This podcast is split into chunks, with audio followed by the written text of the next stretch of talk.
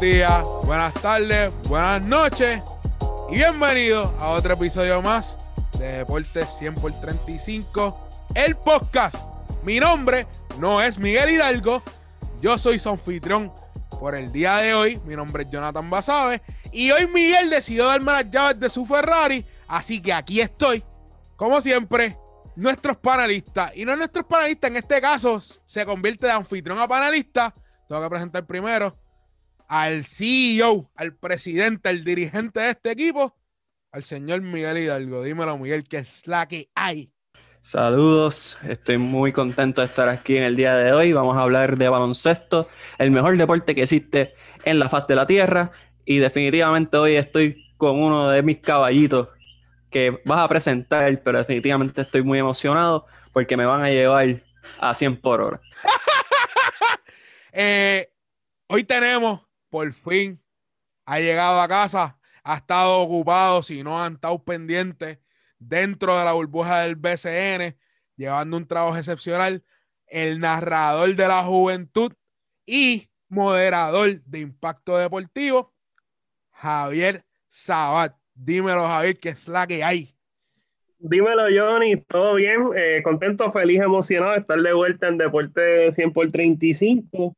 Hoy tú como nuestro mariscal de campo, como nuestro José Juan Barea, nuestro James Carter, nuestro Martín Dicen, llevando el balón y, repartiéndolo a, los hombres grandes, eh, no, no literalmente en el sentido de ser la principal arma ofensiva, pero yo creo que yo soy el más alto entre Miguel y yo, así que yo vendría siendo ese 4, ese 5, y, y Miguel en modo Larry Ayuso, que va a estar atinando sus tiros a larga distancia con el, el, análisis que tenemos sobre la selección nacional y sobre el BCN. Ready contento. Y saludos a producción, a Axel, que también está por ahí. No, tenemos, tenemos. Hoy no estoy detrás de bastidores, no estoy detrás de la producción y tenemos a Axel, eh, el, el, nuevo, el nuevo integrante de la producción de aquí de Vuelta 100 por 35. Estamos creciendo poco a poco, gracias a ustedes, mi gente, poquito a poquito. Pero hay que empezar con esto que estremeció en las redes sociales en el mundo deportivo de Puerto Rico y es la participación de la selección nacional de Puerto Rico en una ventana FIBA donde se enfrentaron a México que fueron derrotados 81 a 56 eh, Iván Gandía eh, metió 23 puntos se fue de 6 de 8 de 3 puntos y Emi Andújar anotó 10 puntos pero lo más gracioso de este partido es que eh, Paco Olmos estaba dirigiendo esa selección de México y dejó demostrado su valor, que a lo mejor aquí no lo vimos, pero también el equipo en su segundo partido jugaron contra las Bahamas, donde ganaron 91-85. Jason Page metió 19 puntos, 3 rebotes, 5 asistencias. Gilberto Clavel 18 puntos, 6 rebotes, 3 asistencias. Y Emi Andújar 16 puntos, cinco rebotes y cuatro asistencias. Pero la selección nacional causó estragos a través de todas las redes sociales y, y, vi un montón de comentarios de que de quién tiene la culpa, de qué es tanto la controversia, si es eh, si es Edicaciano, si es la federación, si es el equipo, si no hubo práctica. Ahora le pregunto a ti, Miguel, ¿cómo cataloga esta actuación de la selección en esta ventana FIBA? Bueno, tomando en consideración toda la controversia que hubo entre la Federación de Baloncesto de Puerto Rico y Baloncesto Superior Nacional, eh, aparte de que este equipo solamente tuvo dos prácticas en conjunto, un equipo que casi que nunca había participado juntos, bien diferente a equipos usuales que ha tenido Puerto Rico, pues yo creo que actuaron bastante decentes, no puedo decir eh, con conciencia limpia que jugaron bien porque es una mentira, sería mentirle al público y eso no lo hacemos aquí. Eh, pero creo que sí fueron muy valientes en, en, decidir participar en esta ventana, salir de la burbuja, ponerse el uniforme patrio y dar lo mejor que pudieron eh, en una ventana. Así que yo lo catalogo, si tengo que darle una nota de la A a la F, pues le doy una C. Definitivamente un, muchas áreas para mejorar, especialmente en el lado ofensivo hay que tomar en consideración que este es un equipo sumamente diferente al equipo A de la selección nacional. Y, no, le doy una 6 y, quiero hacer un, un, comentario acerca de Paco Olmos. Obviamente quisiera que Puerto Rico ganara, pero me alegro que Paco Olmos haya tenido la oportunidad de reivindicarse frente al público puertorriqueño, que muchos menospreciaron lo que hizo mientras era el dirigente de la selección nacional. Yo siempre fui un gran fanático de Paco Olmos, pienso que es un alma brillante dentro del baloncesto, así que me alegro que haya tenido su momento. Ahora, en la próxima ventana FIBA no voy a tener ese tipo de, de actitud. Quiero que gane Puerto Rico y creo que es muy importante que gane Puerto Rico en la próxima ventana, pero eso lo hablaremos más adelante. Para usted, Javier Sabat, ¿cómo catalogan la actuación de la selección nacional en esta ventana FIBA? Mira, eh, la selección nacional de Puerto Rico lució como fue su preparación. Tuvo una preparación pésima, apenas dos prácticas para ir a este choque. La inmensa mayoría de los países pues también estaban, eh, estaban en el mismo barco, o sea, la incertidumbre del COVID. Vemos el caso de Canadá, el gobierno canadiense eh, no le dio el aval al equipo para poder salir de, del país, no pudieron competir de esta ventana. Yo creo que, mira, lo que vimos de Puerto Rico es falta de, de, planificación de parte de la federación, falta de comunicación con el baloncesto superior nacional.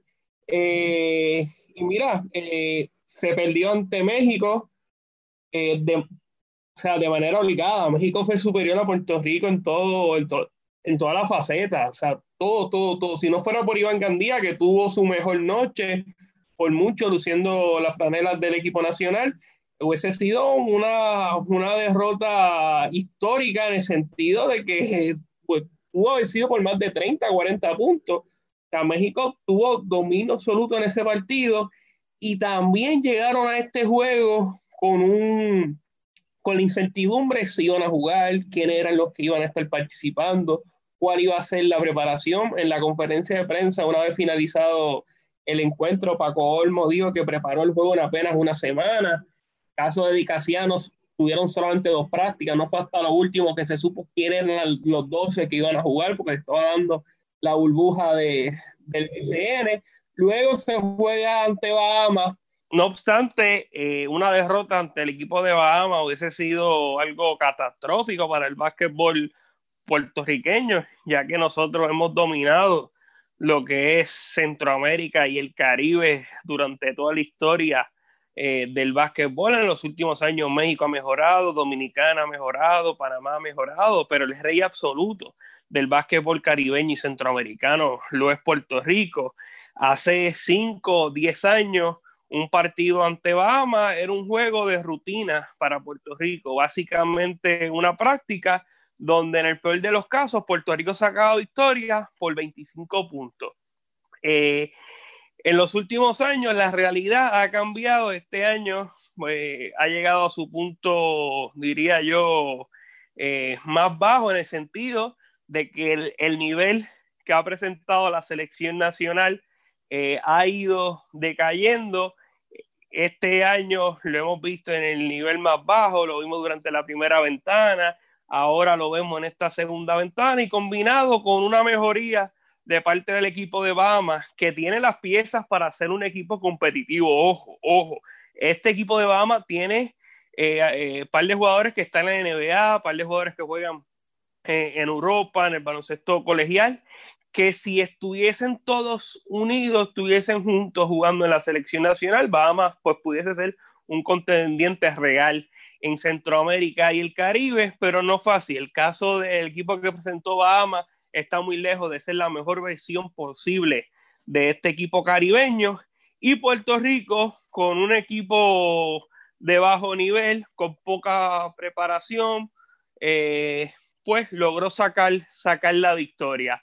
Yo creo que hay que repensar lo que somos eh, y lo, eh, de dónde queremos llegar. Yo creo que la federación tiene un largo camino. Ellos sabían que en algún momento se iban a dar las ventanas, saben que a partir de, de este del ciclo olímpico, este ciclo olímpico que finaliza con lo, lo, los juegos de, que se van a celebrar en Tokio, el formato de FIBA cambia, ahora es un proceso de ventanas, tanto para clasificar eh, al Mundial, tienes eh, eh, para también clasificar al, al AmeriCup, así que ya ellos estaban avisados, no se hizo esa planificación, nuevamente se improvisa y causa coraje, porque yo creo que la selección nacional de Puerto Rico es el máximo equipo que tenemos. Los, deportistas, los atletas, nuestros equipos nacionales son nuestra representación, eh, son nuestros embajadores en el mundo ante la falta, ante la ausencia de,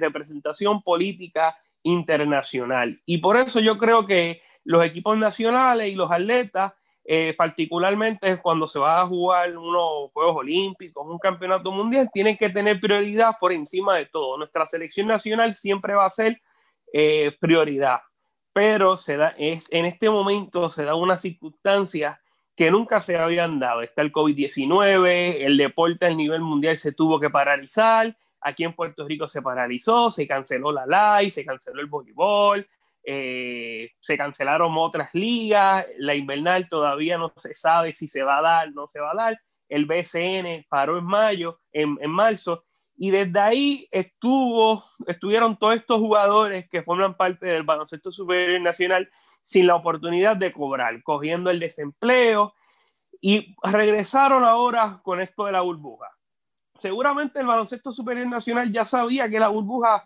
que, que, la ventana iba, o sea, ya ellos en algún momento la ventana iba y la federación también lo sabía. Pues mira, de primera instancia se hizo las cosas mal, pues se está dando la burbuja, o sea, yo, yo creo que la selección siempre va por encima de todo, pero en las circunstancias que se están dando no da pie para poner a la selección por encima del baloncesto superior nacional porque no estás defendiendo, no estás salvando el bien común, no está salvando los salarios de estos jugadores que llevan seis años eh, seis, meses, debo decir, sin cobrar. Yo creo que la prioridad en este momento era el BCN. Ahora bien, dada esta circunstancia que se da, se da la burbuja del baloncesto superior nacional que tiene unos costos increíbles, que está en plena, en plena competición, que ya está llegando a su punto más alto. Pues la federación sabiendo que hay otros jugadores que no están participando de la burbuja, pues ahora era cuando la federación se tenía que crecer y convencer a esos jugadores que están en Europa. Dicen, ah, no, porque de Europa no se puede viajar. Pero ¿de dónde vino Iván Gandía? Iván Gandía estaba jugando en Chipre. A Iván Gandía lo viajaron de Europa para acá. O sea, esa excusa yo no, no, no la acepto. La federación tenía que crecerse. El presidente Jun Ramos y la alta jerarquía de la Federación de Baloncesto tenía que convencer a los jugadores que están en Europa, que están fuera de la burbuja del BCN, a jugar con la selección nacional, a cumplir con ese compromiso patriótico. Esos jugadores de ascendencia puertorriqueña que juegan el NBA, que no han tenido, la, que no han querido aún jugar con la selección nacional, pues este era el momento, este era el momento idóneo para debutar con la selección nacional. No se hizo y se pudo haber puesto en peligro la burbuja y todavía la burbuja puede estar en peligro porque hoy que nos estamos grabando Hoy es martes, hoy que nosotros estamos grabando, Gilberto Clavel y Emi Andújar están jugando con Aguada y ayer estuvieron en Indianápolis. O sea, científicamente no se ha comprobado que si te da el COVID tú te, te haces inmune. O sea, los científicos todavía no hay, no hay, un estudio que lo compruebe, que sí dicen que es posible que eso pase, pero todavía no hay evidencia científica. Se está poniendo en riesgo, en peligro la culminación de la burbuja del baloncesto superior nacional. Se pone en peligro el empleo de cientos de jugadores, de dirigentes, de árbitros, de oficiales de mesa y de otras personas que están ligados a lo que es la burbuja del baloncesto superior nacional. Yo creo que lo que vimos ahora con la, con la selección es un reflejo de lo que tenemos en la federación y lo que tenemos en Puerto Rico del baloncesto, que es mucha, pero que mucha improvisación y no hay planificación. Javier, mencionaste varios puntos eh, sobre la selección nacional. Eh, muchos de ellos fue que hay muchos jugadores que por seis meses no cobraron su dinero. Entonces ahora mi pregunta hacia ti. ¿Crees, crees que era más importante jugar para la selección nacional ahora en esta ventana FIBA o, o quedarse jugando con su equipo profesional, sea donde sea, Europa, eh, Puerto Rico, lo que sea, para poder generar esa cantidad de dinero que que perdieron a través de ese tiempo? Mira, eh, Johnny, quien me conoce sabe el sentimiento patrio que yo tengo por mi nación Puerto Rico y sabe el sentimiento y el amor y el orgullo que yo siento por la selección nacional de baloncesto. Yo jugué pelota toda mi vida. Mi deporte favorito es el béisbol. Y no hay una selección nacional que me, que me llena a mí de tanta alegría, que yo me viva tanto como la selección de baloncesto. Para mí no hay nada más grande que eso. O sea, para mí eso, eso es lo más grande que hay. Lo más grande en cuanto a los equipos nacionales en Puerto Rico. Y si yo te estoy diciendo que para mí lo más conveniente en este momento, dada las circunstancias que se dan, era salvaguardar el bienestar económico y el bienestar, eh, la, la salud de los puertorriqueños canasteros que están participando en la burbuja. Claramente yo creo que no, no se debió de haber convocado a los jugadores que estaban en la burbuja eh, y los otros jugadores que están en Europa, si en sus respectivos países le permitían, no estaban en formato burbuja y le permitían salir, pues yo creo que con esos jugadores era con los que se tenía que contar. La burbuja no había que tocarla, que ya no tenemos la cantidad de jugadores que teníamos antes, que estaban participando en Europa, cuando estaba Ayuso, Andrés Rodríguez, Carlos Arroyo, José Juan Barea, Dani Santiago, que no tenemos esa cantidad, no la tenemos. Pero hay, mira Jonathan Rodríguez, Jonathan Rodríguez viene a jugar en Colombia, tienes a Gary Brown, tienes a Isaías Piñeiro, tienes a José Juan Barea que no está jugando, no está en la NBA, tienes a Xavier Sanabria, eh, Xavier Zambrano lo tienes en Nicaragua, o sea, tenías la posibilidad de hacer una preselección nacional con jugadores que no están participando de la burbuja del baloncesto superior nacional. Se podía hacer, no se hizo y ahora se puede poner en peligro la continuación de la burbuja si alguno de estos jugadores que regresa da positivo al COVID-19. Javier, eh, disculpa que, interrumpa, ¿sabes? No estoy en desacuerdo con lo que expones, pero te, te, hago una pregunta retórica en realidad, porque yo creo que tú y yo sabemos la respuesta igual. Pero si este equipo iba con, esa, con esos jugadores que tú mencionaste, Vamos y tomando en consideración que muchos de ellos no son de nivel internacional competitivo, o sea, de un equipo que puede ganar partidos. ¿Qué es mejor entonces? Que el equipo se vaya a 0 y 2, entonces la crítica iba a ser otra. O sea, estoy de acuerdo que hay que salvaguardar la salud de los jugadores. Yo estoy completamente de acuerdo con eso. Oye, yo estoy contigo 100%. Y, pero, pero el BCN también sabía que había ventanas. Ellos también se tomaron el riesgo de básicamente continuar su torneo. Pues ahí la federación como el ente, aunque son, son cosas separadas, el BCN es una cosa y la federación es otra cosa, ahí la federación si sabía que iba a darse la ventana, la federación de primera instancia, cuando se anunció que la burbuja se iba a celebrar durante este periodo, tenía que ponerle un alto. No, tú no puedes celebrar el torneo y si lo vas a celebrar, tienes que darme tu palabra, tienes que firmar un contrato de que si viene la burbuja, si viene la, la, las ventanas, tú tienes que permitir que esos jugadores salgan de la burbuja o te la vas a tener que inventar. Pero, ok, Miguel, tú me estás hablando sobre el nivel de, de los jugadores que yo te dije.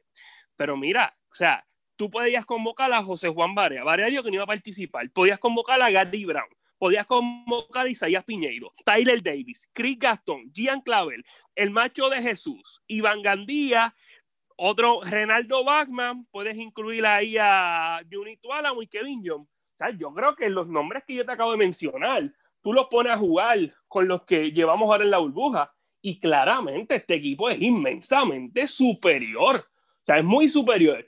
Esa, esa justificación de que, ah, no, porque vamos a, a tocar los jugadores de la burbuja porque tenemos que llevar el mejor talento. Mira, la realidad es que no, no estuvimos ni cerca de llevar el mejor talento.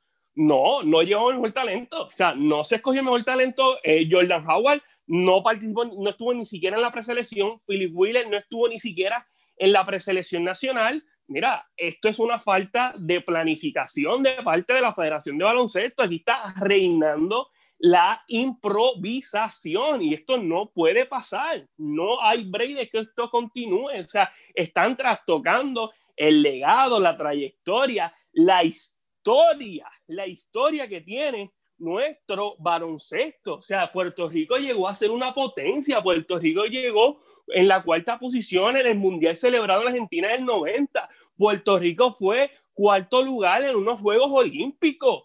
O sea, Puerto Rico le propinó la primera derrota a un Dream Team de los Estados Unidos unos Juegos Olímpicos. Aquí se merece un respeto. Esto es una institución. Los 12 magníficos. Hay que quitarse el sombrero ante los 12 magníficos. Y no se le puede dar este trato. No, esto es imperdonable. Así no se puede bregar. Javier, yo estoy bien claro que la selección nacional de Puerto Rico en un tiempo fue una selección bien respetada en el mundo. Pero lamentablemente no sé, yo, no puedo señalar específicamente dónde, pero el desarrollo de nuestros jugadores en la isla no ha ido a la par a nivel mundial. Hay muchas, hay muchos, hay eh, otros lugares donde, donde el baloncesto ha crecido exponencialmente.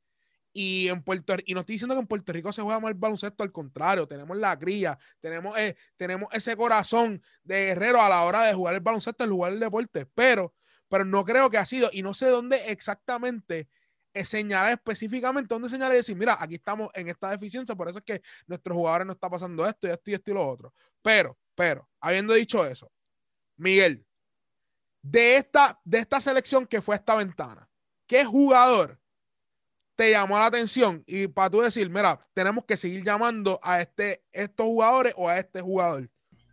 Hubo dos jugadores que a mí personalmente me llamaron la atención Jason Page fue uno de ellos, eh, fue una de las claves contra Bahama, 19.5 asistencia, un jugador que defiende muy bien. Eh, todavía se está acostumbrando al juego FIBA, se notó que tiene un poquito de inexperiencia en ese tipo de baloncesto, que su base es el baloncesto americano, como el del 90%, si no más, de, todos los jugadores desarrollados, sea en Puerto Rico o afuera. Eh, pero Jason Page y Timash Parker, aunque no jugó muchos minutos, me pareció un cuerpo móvil, un cuerpo fuerte, que juega duro y es alguien que para unos cuantos minutos y poder, tú sabes, mantener el nivel defensivo, creo que, fue, que sería una buena pieza también para seguir convocando en el futuro. Javier, para ti, de estos jugadores que fueron convocados, ¿cuál fue el jugador o cuáles fueron los jugadores que hay que seguir eh, llamando ese nombre para esa selección nacional? Mira, me gustó mucho como indicó Miguel, me gustó Page. Yo creo que un jugador eh, que si, ¿verdad? si te presenta una selección completa, o sea, en el sentido de que se convoquen a los mejores jugadores, yo creo que Page pudiese estar compitiendo por, por algún puesto. Eh, me gustó Iván Gandía, creo que es un convogal que lo pueda hacer en la 2. Yo creo que tal vez eso le quita algo de presión en no, no tener que, que, que ser el armador de la, sea, ser el armador titular. Yo creo que tal vez combinado con algún otro armador como pues, no sé, José Juan Barea, Ángel Rodríguez, Gary Brown, Iván Gandía en la posición 2 pudiese hacerlo, hacerlo muy bien. Eh, quiero eh, reconocer la labor de Jonathan Rodríguez, yo creo que es un ejemplo de, perseverancia, es un jugador que lleva ya varios años en el Parlamento Superior Nacional y no fue hasta, los últimos años con el equipo de Aguada que, que comenzó a despuntar, se le brindó la oportunidad, ha trabajado, ha trabajado mucho en su juego y ahora se le da la oportunidad de jugar en la selección nacional. Yo creo que fue una de las notas positivas. Moni Rodríguez también me gustó, me gustó lo que vi. Yo creo que Moni es un jugador muy, ofensivo que tal vez para la próxima ventana o para el repechaje pudiese ser de, ayuda eh, para la selección nacional. Benito, yo creo que Benito es mejor de lo que ha demostrado. Yo creo que en la selección pues todavía se le ha hecho difícil adaptarse, adaptarse a su rol pero creo que un, buen jugador, mira, y Derek Riz, otro jugador que, que, a mí me llama mucho la atención porque es de los muchos jugadores que ha pasado por el BCN que desafortunadamente no, no se le da la oportunidad y no es hasta que Fajardo no le queda de otra que darle la oportunidad, se le dio, lució muy bien, en, la, en los Panamericanos cuando tuvo su oportunidad también lució a mil maravillas y, y en los pasados, los últimos, últimos dos juegos con la selección La Ventana eh, también lució muy bien. Yo creo que es un núcleo de, jugadores que, que, mira, ellos no tienen la culpa de la falta de planificación que hay de parte de la federación y de parte del dirigente nacional. Ellos no tienen culpa de eso. Ellos van a defender los colores nacionales y lo hacen lo mejor que pueden bajo las circunstancias que están. Y yo creo que hay que quitarnos el sombrero eh, ante ellos, porque si alguien se ve afectado son ellos, porque con dos prácticas es muy difícil que tú, tú puedas, o sea, jugar a tu, mejor expresión. Eso es imposible, a menos que tú seas una, un, Estados Unidos que pones a LeBron, pones a, eh, a Curry, pones a, Durán y esos tipos por su talento van a dominar. No, esta gente cuando el equipo de Puerto Rico no, son, no es Durán, no es Lebron y ellos necesitan prepararse, necesitan conocerse. Cada uno venía de jugar un equipo distinto en el BCN, con excepción de los jugadores de Aguada, así que es muy difícil que ellos se puedan acoplar con apenas dos prácticas. Así que yo creo que ellos lucieron bajo todas las circunstancias, lucieron como podían lucir y cumplieron con la victoria de Bahamas. Bueno, al combinar esta ventana, eh, los récords de los siguientes de los, equipos fueron así. USA se fue 4 y 0, ya clasificó a, la Americop, México 2 y 2, Puerto Rico 1 y 3 y Bahamas 1 y 3. Los primeros tres equipos del grupo clasifican a la Americop. Y la importancia de, de clasificar al torneo Americop 2022 otorga boletos a los Juegos Panamericanos de Chile 2023 y a la ventana del Mundial, que inician en noviembre del próximo año. Bueno, ya el BCN, eh, eh, dentro de la burbuja del BCN, ya estamos en su tercera semana en la burbuja del baloncesto supernacional. Eh, están entrando a sus semanas culminantes. Actualmente están jugando unos partidos importantes para determinar quiénes serán los equipos que participarán en la postemporada y cuál será su posición en los standings. Ahora vamos a analizar cómo, equipo por equipo, vamos a analizar cómo le está yendo a cada equipo. Vamos a empezar con el, equipo que está primero ahora mismo, que son los Piratas de Quebradilla, con un récord de 9 y están 4 y 0 en la semana. Le ganaron a San Germán 93-88, a Bayamón 76-72, a Aguado 89-75 y a Arecibo 98 a 94. Miguel, ¿Considera que los piratas están en su mejor momento o crees que pueden subir un nivel más? No creo que estén en su mejor momento. Creo que están entrando en ritmo de juego. Ya pronto van a estar llegando a ese mejor momento con más repetición, con más práctica, con más competencia. Eh, si se integra un jugador como Mike Rosario, pueden recibir ese tres puntistas que tanto necesitan. Así yo creo que los Piratas todavía tienen mucho que mejorar, especialmente en el lado defensivo, pero son victorias bien importantes, especialmente las que fueron ante Bayamón y Arecibo. Llevan cinco victorias al hilo, así que creo que este equipo de, Quebradilla está subiendo su nivel y está muy cerca de llegar a su pick, pero todavía le queda un poquito más. Javier Sabat, eh, ¿crees que pueden subir un nivel más o están en su mejor momento los piratas de quebradilla? Mira, pues yo creo que los piratas están en su mejor momento. Si critico a Dicasiano por lo que ha hecho con la selección nacional, tengo que felicitarlo con lo que ha hecho con el equipo de los piratas de quebradilla, porque a pesar de que ha recibido críticas, que tenía que estar pendiente a lo que era la selección nacional, porque jugar esta ventana, pudo mantener el enfoque con el equipo de quebradilla y quebradilla, como todo apunta, eh, va a estar finalizando en la primera posición para mí sorpresivo. Yo pensaba que Bayamón se iba a imponer. Eh, Quebradilla en el juego que tuvieron ante, ante Bayamón logró sacar victorias y un equipo interesante, un núcleo que ya lleva varios años juntos, que sufrió la baja de May Rosario, comenzó en la burbuja, pero no, no se pudo recuperar y trajeron a, a Rasham Suárez y de Casiano ha podido mover la ficha. Alexander Franklin también eh, pues llegó, llegó a la burbuja y ha sido de, de beneficio. Eh, para el equipo pirata, el Bimbo Carmona, cuando tú tienes al Bimbo básicamente todos los años, eh, es un equipo pues, contendiente, el Bimbo pues, pues, lo hace bien ahora saliendo del banco, se ha adaptado, se ha adaptado a su rol y, y mira, Quebradilla va a finalizar en la primera posición, está en su mejor momento. ¿Pudiesen mejorar más? Pues mira, yo lo veo un poco, un poco complicado, yo creo que estamos viendo la mejor expresión del equipo pirata. Hay que ver si llega Mike Rosario, si Rosario logra incorporarse a la plantilla, pues ahí sí yo creo que, que, pudiesen alcanzar un escalón más. Y Javier, eh, ¿qué han hecho consistente los piratas de quebradilla para entrar a su mejor momento? Mira, yo, yo, creo que es aceptar el rol. Estos son jugadores ya algo veteranos, con experiencia, que se conocen y saben aceptar su rol. Bimbo Carbón ha sido uno de los mejores aleros que hemos tenido en la historia del baloncesto puertorriqueño.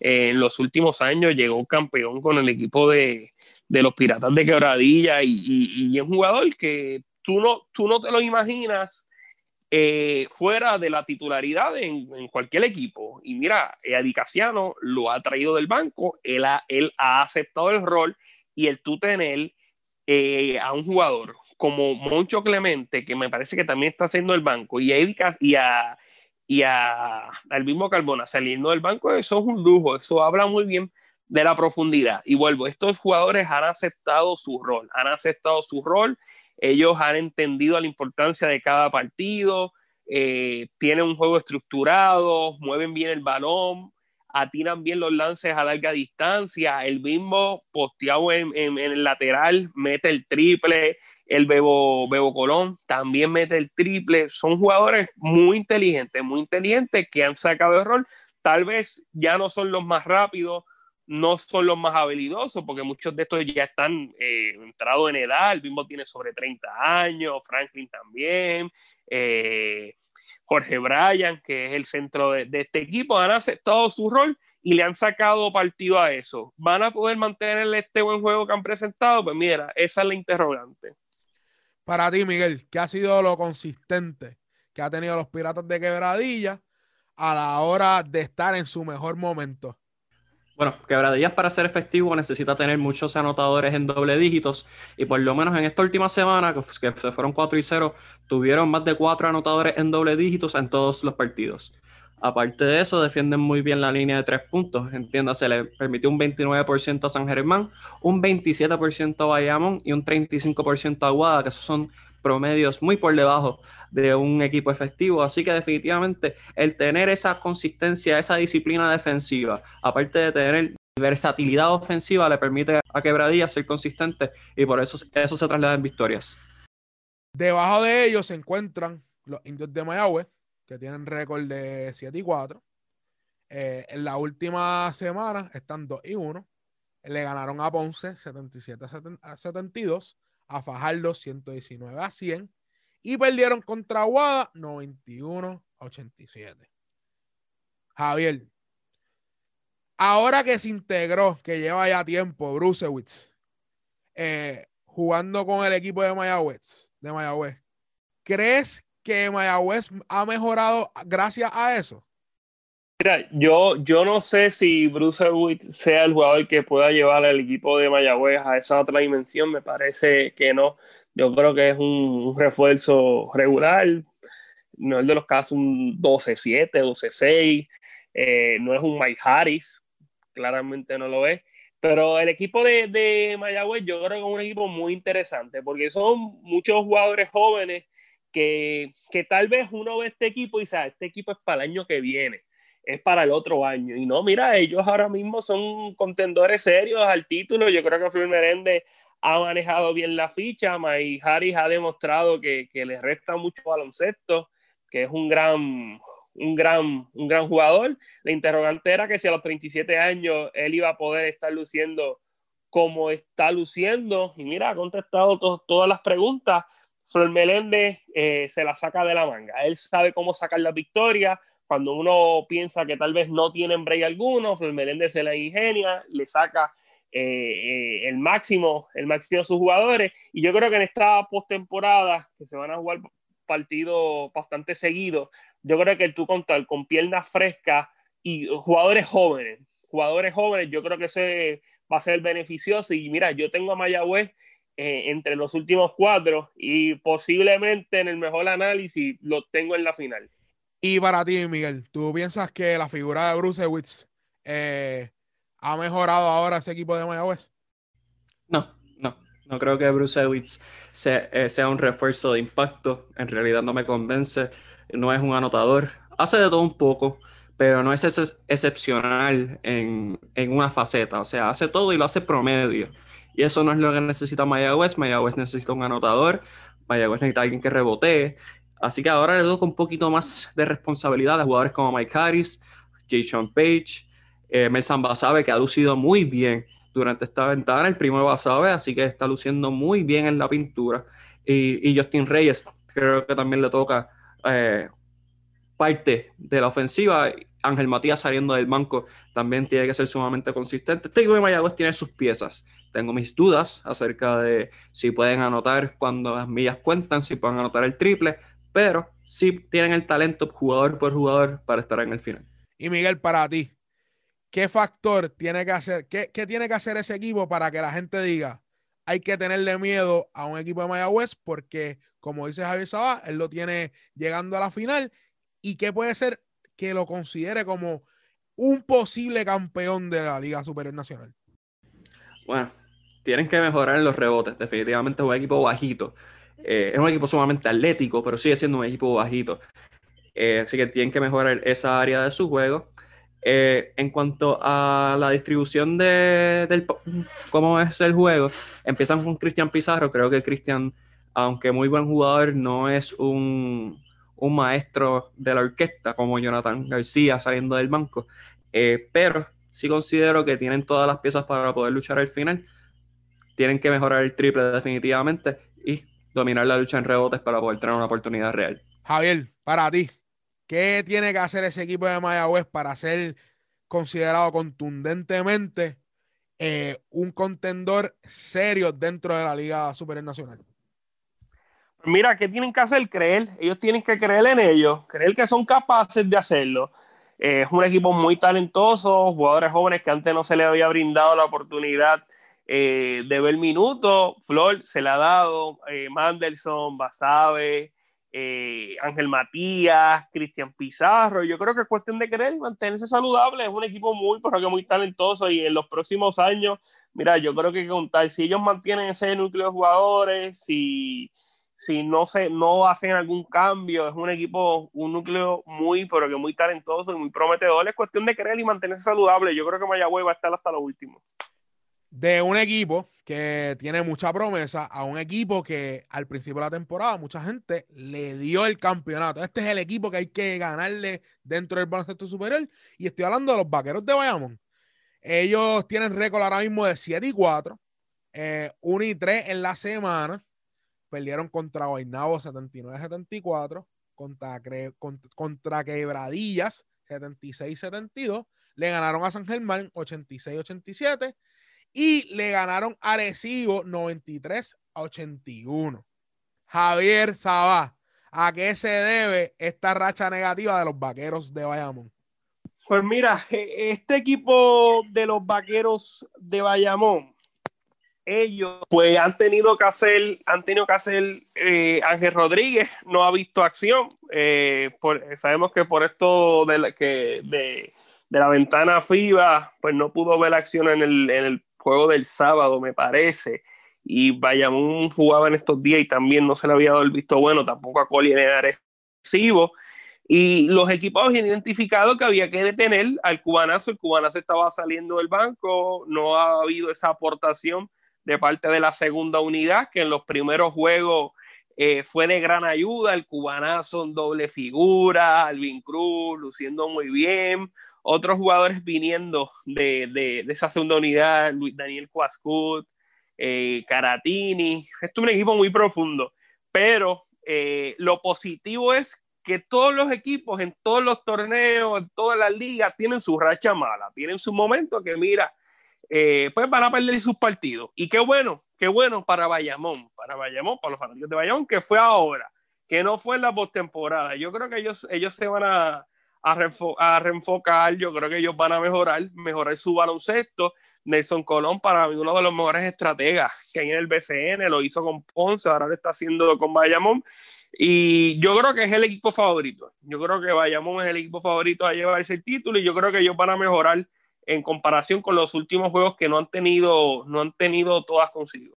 Miguel, para ti, ¿qué, ¿a qué se debe esta racha negativa de este equipo de los vaqueros? Donde mucha gente dijo, este es el equipo que hay que ganarle en el baloncesto superior nacional. Inconsistencia, inconsistencia ofensiva. Ismael Romero durante esas derrotas no llegaba a 10 puntos. Eso es un bajón extremadamente fuerte para un equipo que depende tanto de un jugador como el cubanazo.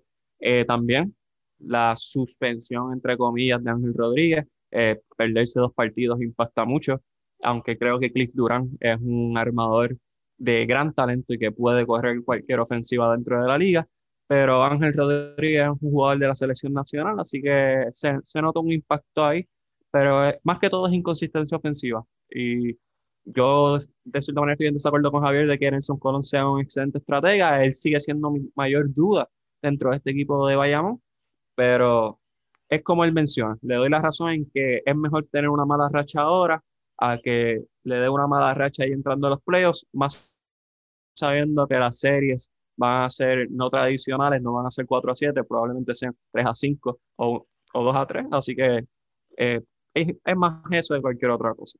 Y para ti, ¿tú, ¿tú crees que ellos tengan, además de Nelson Colon, ¿tú crees que ellos tengan el, el equipo o el personal para poder recuperarse de esta racha negativa que han tenido en estos últimos partidos? Sí, definitivamente sí. O sea, tuvieron una buena racha para empezar la temporada. Y como mencionas, Javier, a cualquier equipo le da una mala racha en un momento dado. Pero es un equipo veterano. Ángel Rodríguez, un jugador de selección nacional. Javier Mojica también ha vestido eh, la patria. Benito Santiago, Cristian Doolittle, Ismael Romero, Adrian Yuter. Jugadores que, que pueden encestar el balón, que pueden ser efectivos en su rol. Cliff Durán para mí es un excelente eh, suplente. O sea que definitivamente este equipo tiene todo el personal para poder recuperarse y tienen la presión. O sea, este equipo está hecho para ganar ahora y creo que si no se recuperan va, va a representar cambios para este equipo. Y para ti, Javier, ¿tú crees que ellos tengan la plantilla para poder salir de este slump que han tenido durante estos últimos partidos?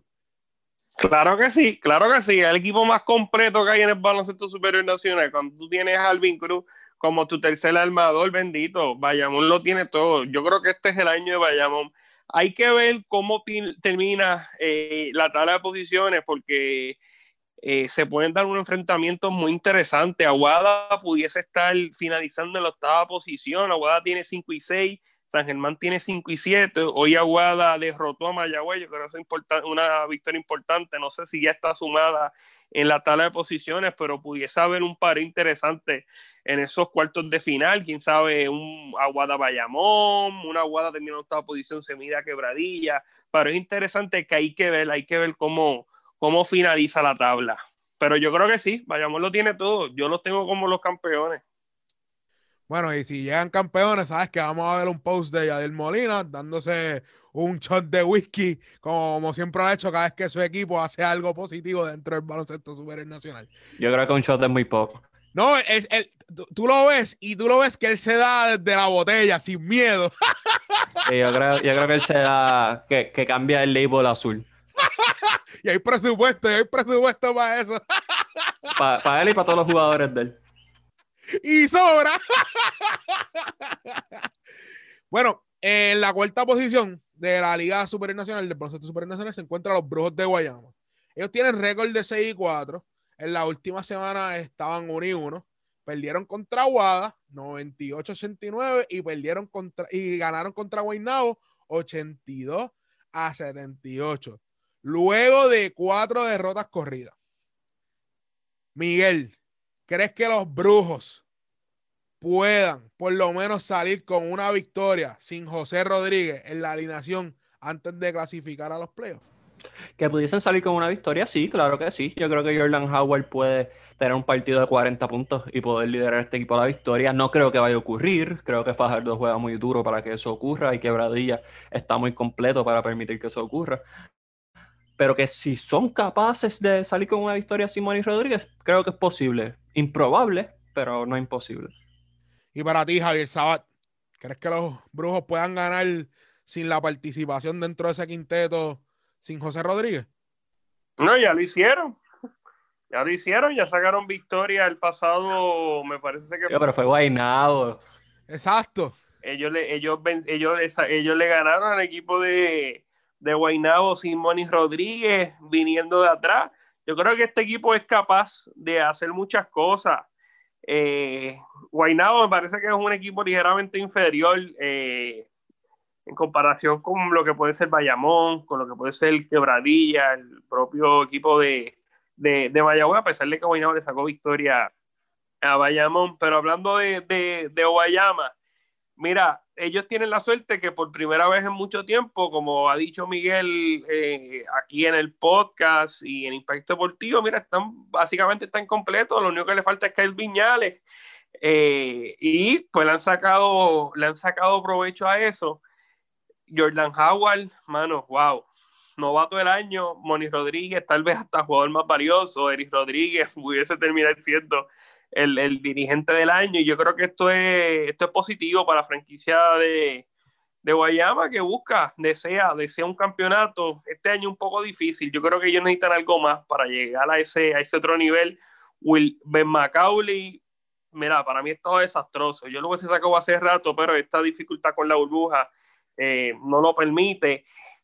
Will Daniels, que tal vez no es ese refuerzo de impacto, es, es, un refuerzo, pues mira, es un muy buen refuerzo que te va a ayudar con puntos, con rebote, pero no es ese refuerzo que te lleva a ese otro nivel, no es Mike Harris, no es Ike Diogu, no es tu Holloway, eh, no es Dele, no es un refuerzo así, pero este año ha estado cerca de ser eso, o sea, en los momentos importantes se ha crecido, ha, ha sido bastante anotador, jugando debajo del palo, ha lucido muy bien, ha sido ofensivo, algo que, que, de, la, de, los últimos años que he visto a Will Daniel, pues cada vez iba en decadencia, más bien un refuerzo de, de rol. Este año no, este año está tomando protagonismo y, ha lucido muy bien. Guayama se ha combinado que sus mejores jugadores están pasando por un muy buen momento, con excepción de Ben Macaulay, y han jugado bien. Y mira, y yo creo que es un equipo que se puede meter hasta la semifinal del torneo le quedan partidos todavía contra Fajardo y Quebradilla. Con todo y eso, ¿tú crees que sin Money ese equipo puede salir por la puerta ancha? Sí, ya, ya, ya ellos clasificaron. Eh, acuérdate que también eh, Fajardo tiene otros jugadores que no están apareciendo, me parece. Eh, Timash que no va a estar, Derek Reese, o sea que yo creo que básicamente se cancela. Y el uno tener a Jordan Howard, pues mira, te da ese, eh, esa ventaja. También ellos tienen a, a Belardo, tienen a Juan Pablo Piñeiro, otros jugadores que, que, lo hacen muy bien y yo creo que sí, Simón y ellos son capaces de sacar victoria, lo hicieron ante Guaynabo, Guaynabo completo, Guaynabo con tres refuerzos, si no me extrañaría que ante los equipos que les resta eh, pueden sacar victoria. Bueno, ellos se, eh, los, los, brujos de Guayaba se van a enfrentar a los caridores de Fajardo. Y hablando de los caridores de Fajardo, ellos también están en empate con, con Guayama de récord de 6 y 4 tienen 1 y 1 en la semana. Le ganaron a Arecibo 86-83. Y perdieron contra Mayagüez 119 a 100. Javier, este equipo está en el jamón del sándwich, está ahí en el medio. ¿Crees que es un equipo contendor dentro del baloncesto supernacional? Pues mira, eh, es interesante. El equipo de Fajardo es interesante porque yo creo que son jugadores que reconocen que necesitan jugar bien, jugadores que tienen hambre, que tienen deseo, que no se le habían brindado esas oportunidades reales de ellos exponer sus habilidades, de exponer sus, su, sus talentos. Y mira, y lo están haciendo y ya han sacado victorias importantes. Este equipo se ganó a Quebradilla, le sacó un juego que parecía imposible a Quebradilla y así se lo pueden hacer a cualquier equipo, cualquier noche. Evander Ortiz luciendo muy bien. Yo me lo hubiese llevado a la, a, la selección nacional. Yo creo que Evander hubiese hecho una dupla muy interesante con, con Iván, Iván Gandía. Yo más, yo hubiese empezado con, con Evander en la 1, Iván Gandía en la 2 y tienen otros, otros jugadores como Derek Reese, como Timash Parker, Javarillo Saya, que han aceptado sus roles. Y mira, ha sido de beneficio para la franquicia Caridura, Iván Río haciendo un gran trabajo. Y los refuerzos que tienen, Terrico White, increíble, o sea, un tipo altamente ofensivo, mete balones en demasía, Geraldo Suero ya conoce la liga, así que yo creo que este, este equipo es capaz, es capaz de dar, de, de dar la sorpresa. Eh, me gusta mucho, me gusta mucho el equipo de Fajardo y es como, no, tal vez no tiene la proyección que tiene Mayagüez, pero es un equipo para futuro, un equipo que va, va a seguir mejorando. Y para ti, Miguel, ¿cómo tú ves a este equipo de los cariduros de Fajardo? Mira, yo, yo sé que mi pana Javier es un entusiasma, entusiasta del hipismo puertorriqueño y él va a entender. Eh, ellos son este, este ejemplar en la quinta carrera que está, que nadie está apostando por él y puede dañarte la papeleta o el cuadro. Pues ese es este equipo de Fajardo, un equipo que es bien guerrillero, es bien fuerte, no se quita, eh, son bien resilientes, es, eso es lo que es este equipo de Fajardo. No es un equipo contendor al título, pero es un equipo que puede dañarle el, baile a cualquier equipo. Eh, Gerardo Suero, Jericho White. Eh, los nativos han jugado muy bien. Tengo que mencionar también a Jeff Early desde el banco de, de Fajardo, José Ortiz, que también ha lucido muy bien en los minutos que le han dado. Así que este equipo de Fajardo, fuera de, dañarle la fiesta a alguien, no, no va a hacer más nada en cuestión de ser un contendiente del campeonato nacional. Hay un equipo ahora que, que es considerado eh, dentro de los fanáticos del baloncesto superior nacional o específicamente de ese pueblo que es Arecibo como uno de, los, de, las potencias del baloncesto dentro de la liga. Y los capitanes de Arecibo están con récord de 6 y 5 con una semana de unidos perdieron contra Fajardo 86-83 perdieron contra Quebradilla 98-94 y dieron la sorpresa ganándole a Bayamón 93-81 Miguel, ¿Cuál positivo es la integración de David Huerta y Joven Villegas para la postemporada? Súper, súper positivo. Eh, David viene de ganar un campeonato con Fuerza Regia y Joven viene de participar con el Olimpia en la Liga de Uruguay, así que tienen por lo menos ritmo de baloncesto y son dos jugadores que meten el balón y pueden defender, así que provee alternativas Apache y Cruz y poder rotar esa posición 2 y 3. No necesariamente Víctor Roth va a tener el mismo que, que tú sabes, utilizar toda su energía en ambos lados de la cancha. Ahora puede enfocarse más en el lado ofensivo, mientras que Huertas, Villegas, el ONU le brindan más refuerzo en el área defensivo. Así que sumamente positivo y sumamente necesario para este equipo de Arecibo que siempre tiene aspiraciones a quedar campeón. Javier, ¿cómo le cae esa integración al equipo agresivo, esa integración de David Huerta y Villegas a su plantilla? Como anillo al dedo. le va a dar otra dimensión a este equipo de agresivo, David Huerta. Wow, o sea, David Huertas, uno de los mejores jugadores del BCN en los últimos años.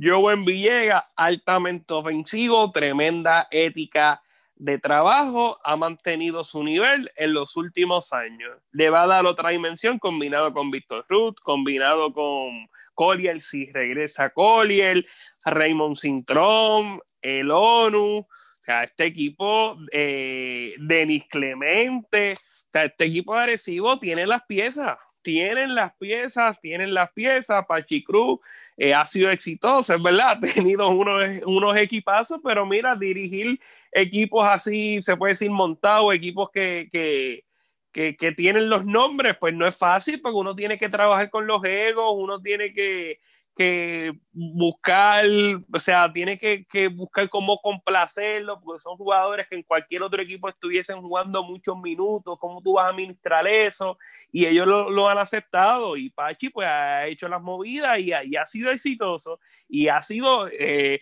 con el permiso de los fanáticos de, de, Ponce, con el permiso de los fanáticos de Santurce, pero durante el siglo XXI el equipo más exitoso y la franquicia más exitosa del baloncesto son los capitanes de Arecibo. Y con Arecibo siempre hay que juntar año tras año.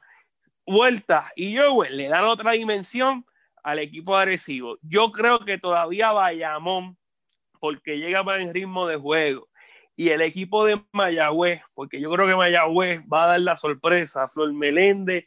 Yo creo que, que Flor lo que está haciendo con estos muchachos, le está sacando el jugo, le está sacando el máximo.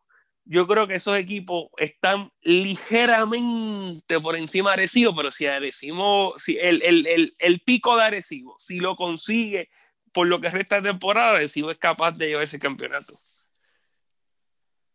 Javier, pero tú crees, antes de cantar victoria, antes de cantar victoria, ¿tú crees que la integración de estos dos jugadores dentro de esa plantilla tan tarde eh, en la burbuja, ¿tú crees que esto pueda causar problemas de química, de sinergia dentro de ese equipo? Pues mira, yo creo que no. ¿Por qué? Porque estos no son refuerzos, o sea, estos no son refuerzos, estos son tipos que ya llevan años jugando el adhesivo. Vuelta lleva, uff, Vuelta lleva campeonato, Joven también llevan muchos años jugando el adhesivo. Son jugadores que ya ya conocen el sistema de, de Pachi Cruz, ya los otros saben, desde antes saben, mira, Vueltas va a llegar y Vueltas va a ser el escolta titular, Joven va a llegar y Joven va a tener minutos importantes, o sea, ya ellos están claros, no es que va a haber un cambio de refuerzo, que ahora en la postemporada pues necesito traer un refuerzo, no, estos son jugadores que sí pueden tener el impacto, particularmente da vuelta, de un refuerzo y que ya son conocidos, ya son conocidos por, por, por, los jugadores y por el staff técnico, así que yo creo que no, no, no va a trastocar la química ni nada, todo, si la, todo lo contrario, va a ser de beneficio, va a ser de beneficio para el equipo capitán. Y para ti, Miguel, ¿tú crees que esto vaya a causar problemas dentro de, de la química de la plantilla? En cuestión de la química, no. Sí considero que va a impactar el ritmo de juego de específicamente dos jugadores que son Will Martínez y Raymond Cintrón, que no han tenido una excelente burbuja. Pero en cuestión de química y sinergia, pues no, no debe haber problema. Huertas y Villegas han sido parte esencial de este equipo. Eh, va a hacer falta Walter Hodge, pero eso, Denis Clemente es más que capaz de poder correr a este equipo, correrlo a un alto nivel. Pero en cuestión de sinergia y química no va a haber problema. Pero si estos dos jugadores a lo mejor van a tener más problemas en, encontrar consistencia, no han tenido consistencia durante toda la temporada. Hay dos opciones, o siguen sin meter el balón o el no tener la responsabilidad de encestar tantos puntos, pues los libera un poquito y, se sueltan un poquito más. Bueno, ya estamos entrando a una parte donde los equipos que, que, voy a mencionar ahora están por debajo de 500, y, pero como quieran, están en la contienda para la postemporada. El primero es los Atléticos de San Germán. Los Atléticos de San Germán tienen récord de 5 y 7. En su última semana han tenido récord de 2 y 2. Perdieron contra, contra Quebradilla, le, ganaron a Ponce, perdieron contra Bayamón y le ganaron a Guada. Javier Sabat. Estos Atléticos sobrepasaron las expectativas que todo el mundo tenía sobre ellos. Pues mira, recibo durante esta burbuja estreno, estreno nuevo dirigente en la figura eh, del área Ayuso, un equipo que las expectativas eran bajas, un equipo relativamente eh, joven, cuando uno lo compara con otros equipos, pues mira, tal vez eh, estaba cuesta arriba que ellos lograran la clasificación, recordemos que se eliminan dos equipos esta, eh, durante esta temporada, antes de la postemporada. Eh, y el equipo de, de, San Germán, con la victoria, las últimas victorias, aseguraron que en el peor de los casos estarían jugando por un el juego de juego de, de muerte súbita, el juego de reto entre el octavo y el noveno, y si logran la clasificación en la postemporada, pues al menos las, las, expectativas que yo tenía con este equipo, pues mira, sí, eh, se superan. Ayuso ha sacado victorias importantes, victorias ante equipos de primer orden eh, en esta liga y, y, han lucido bien en, la, en, las derrotas. Eh, así que yo creo que sí, y vuelvo y digo, este es uno de otros equipos como el caso de Mayagüez, como el caso de Guayama, que son equipos para futuro, que tienen piezas jóvenes, piezas muy prometedoras, que es cuestión de que pasen los años y ellos alcancen su máximo y lleven a sus respectivos quintetos a la tierra prometida. Me extrañaría si logran la clasificación este año a la postemporada.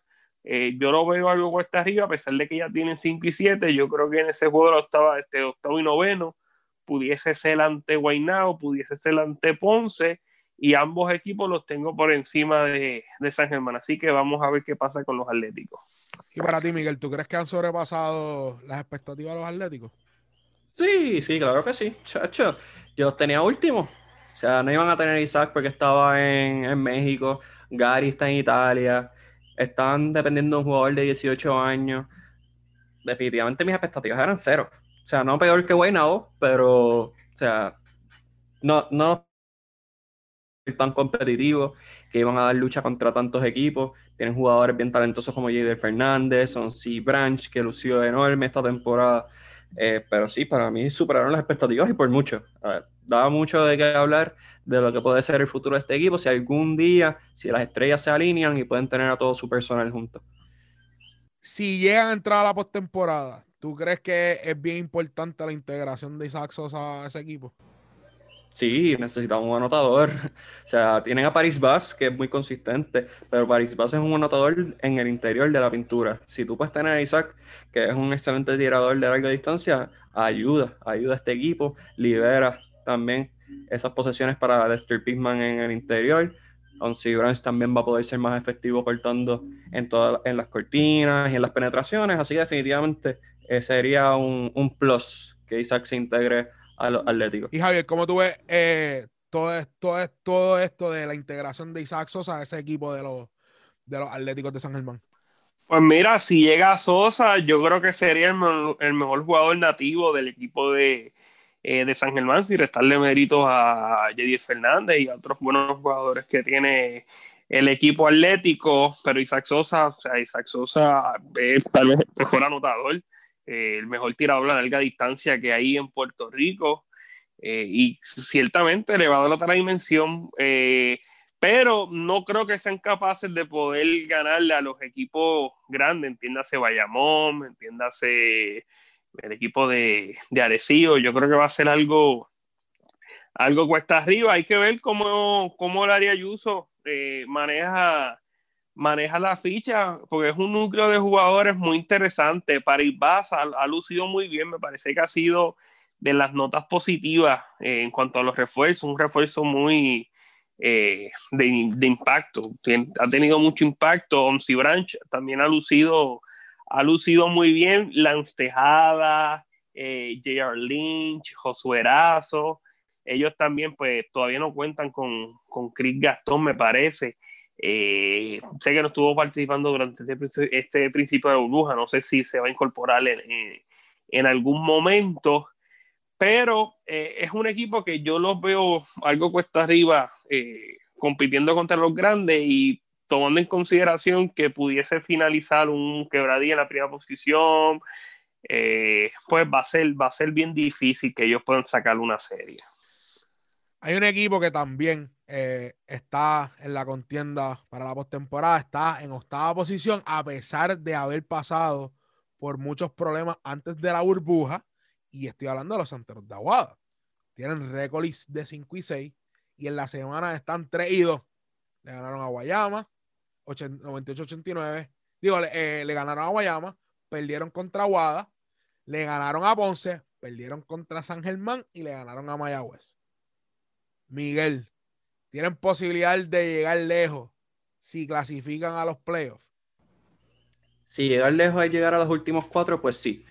Este equipo con el calendario tan atropellado que han tenido, irse 3 y 2, creo que es muy positivo. Hoy tuvieron una victoria bien importante entre Mayagüez con marcador de 91-87, así que este equipo tiene grandes posibilidades si se integran Chris Brady y Jonathan Rodríguez. Jonathan Rodríguez quedó campeón con los Titanes de Barranquilla en la Liga de Colombia, Chris Brady estaba en la Liga de Japón, luciendo enorme. Son 6-11, es bien difícil también encontrar un jugador así dentro de, Puerto Rico, así que definitivamente van a ser piezas positivas que se pueden integrar a Guillermo Díaz, Brandon Costner y, Joseph Jones y Amy Andújar también, claro está. Pero no creo que pasen más de semifinal. ¿Y cuáles son las posibilidades de llegar lejos, Javier Saba, para este equipo de los Santeros de Aguada? Mira, yo creo que Aguada va a lograr la clasificación. Yo creo que Aguada es un equipo eh, muy talentoso. Ya hoy se incorporó Amy Andújar, se incorporó Gilberto Clavel y ellos repiten eh, básicamente ese núcleo que le dio el campeonato el año pasado. No está John Holland, ciertamente John Holland es un jugador, me parece de los jugadores nativos, eh, si estuviste participando sería el mejor jugador eh, activo. pero a pesar de no contar con él, ellos cuentan con otros jugadores que, que lo hacen muy bien y, y Carlos González, mira, eh, es otro de los grandes dirigentes que hay en el baloncesto superior nacional y él mueve las fichas bien, ayudado de, de Leo Ariri, que es una mente maestra. O sea, Aguada hay que tenerlo, hay que tenerlo. Yo creo que Aguada va a lograr la clasificación, pero ellos en el mejor de los casos, eh, con el récord que tienen, me parece que tienen marca de 5 y 6, ellos podrían solamente terminar con foja de 6 y 6, o sea que ese primer pareo pudiese ser ante un equipo de, de, buen nivel, así que, que, hay que ver, hay que ver con quién le, le toca esa, esa primera serie, ellos son capaces de ganarle a cualquiera. Si un equipo va a terminar del quinto al 8, que pudiese tener opciones reales de derrotar a uno de los grandes, yo creo que esos son los santeros de Aguada. Así que vamos a ver en qué posición finaliza y qué pareo les toca. Ahora voy a hablarles del equipo favorito de Miguel Hidalgo, de nuestro presidente, CEO de Deporte 100 por 35, y son los Mets de eh, los Mets de tienen récord de 4 y 6, 1 y 1 en su última semana. Le ganaron a Bayamón 79 a 74, perdieron contra Bayamón 82 a 78. Eh, les resta partidos contra Recibo y Mayagüez. Sucio difícil, pero Miguel Hidalgo, y voy a empezar contigo. Quiero salir contigo, quiero saber de ti, de, de, de Guaynabo. ¿Tienen posibilidades reales este equipo de los Mets de Guaynabo entrar a la postemporada? No, no, no. Mira, los Mets tienen la misma probabilidad de llegar a la postemporada que yo tengo de salir con Denis Quiñones. O sea, cero, casi cero, 0.1. Eh, ahora mismo están jugando contra Arecibo, estaban ganando por 20 y ahora están ganando por 3. Así que no, este equipo de Guaynabo no tiene nada que buscar y no tengo nada bueno que decir de Guaynabo, así que lo voy a dejar ahí. Javier puede continuar la conversación. Javier, eh, ¿tú crees que hay una posibilidad eh, reales de este equipo de colarse a la postemporada? Pues mira, hay que, hay que esperar por, por el resultado de este partido si ellos sacan victoria, colocan su marca en 5 y 6.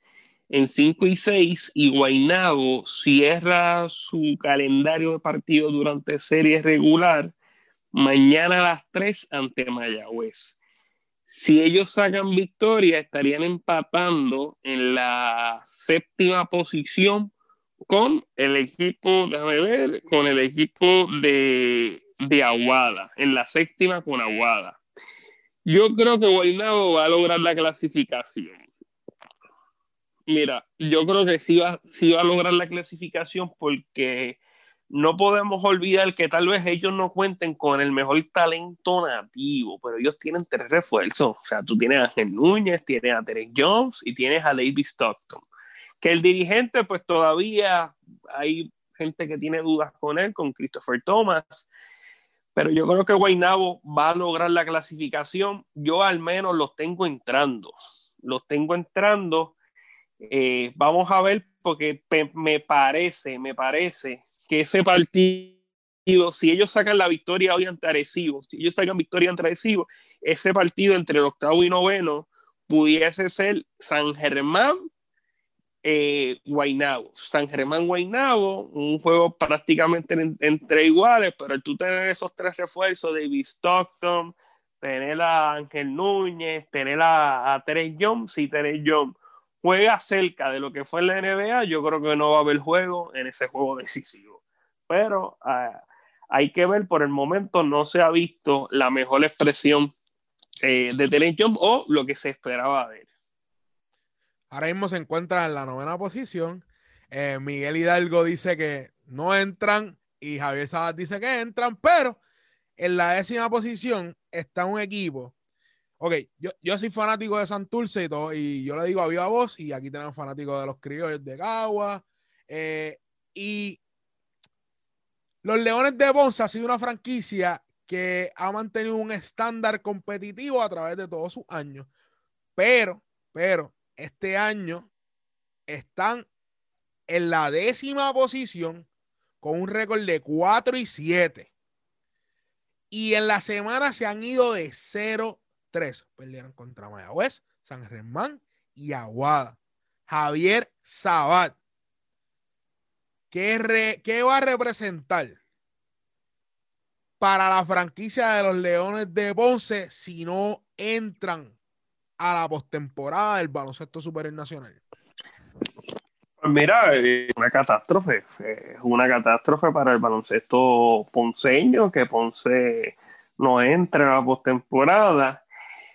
¿Qué tiene Ponce a su favor? Que ellos mañana cierran ante Fajardo. ¿Y qué pasó con Fajardo? Que no va a contar ni con Derek Riff ni con Timash Parker. Y Ponce tiene que sacar ventaja de eso. Ponce tiene que sacar ventaja de eso. Hay que ver si la veteranía de Ángel Daniel Vasallo, la veteranía de Carlitos Rivera, mañana se impone. Vasallo, este, Ponce está obligado a sacar victoria mañana.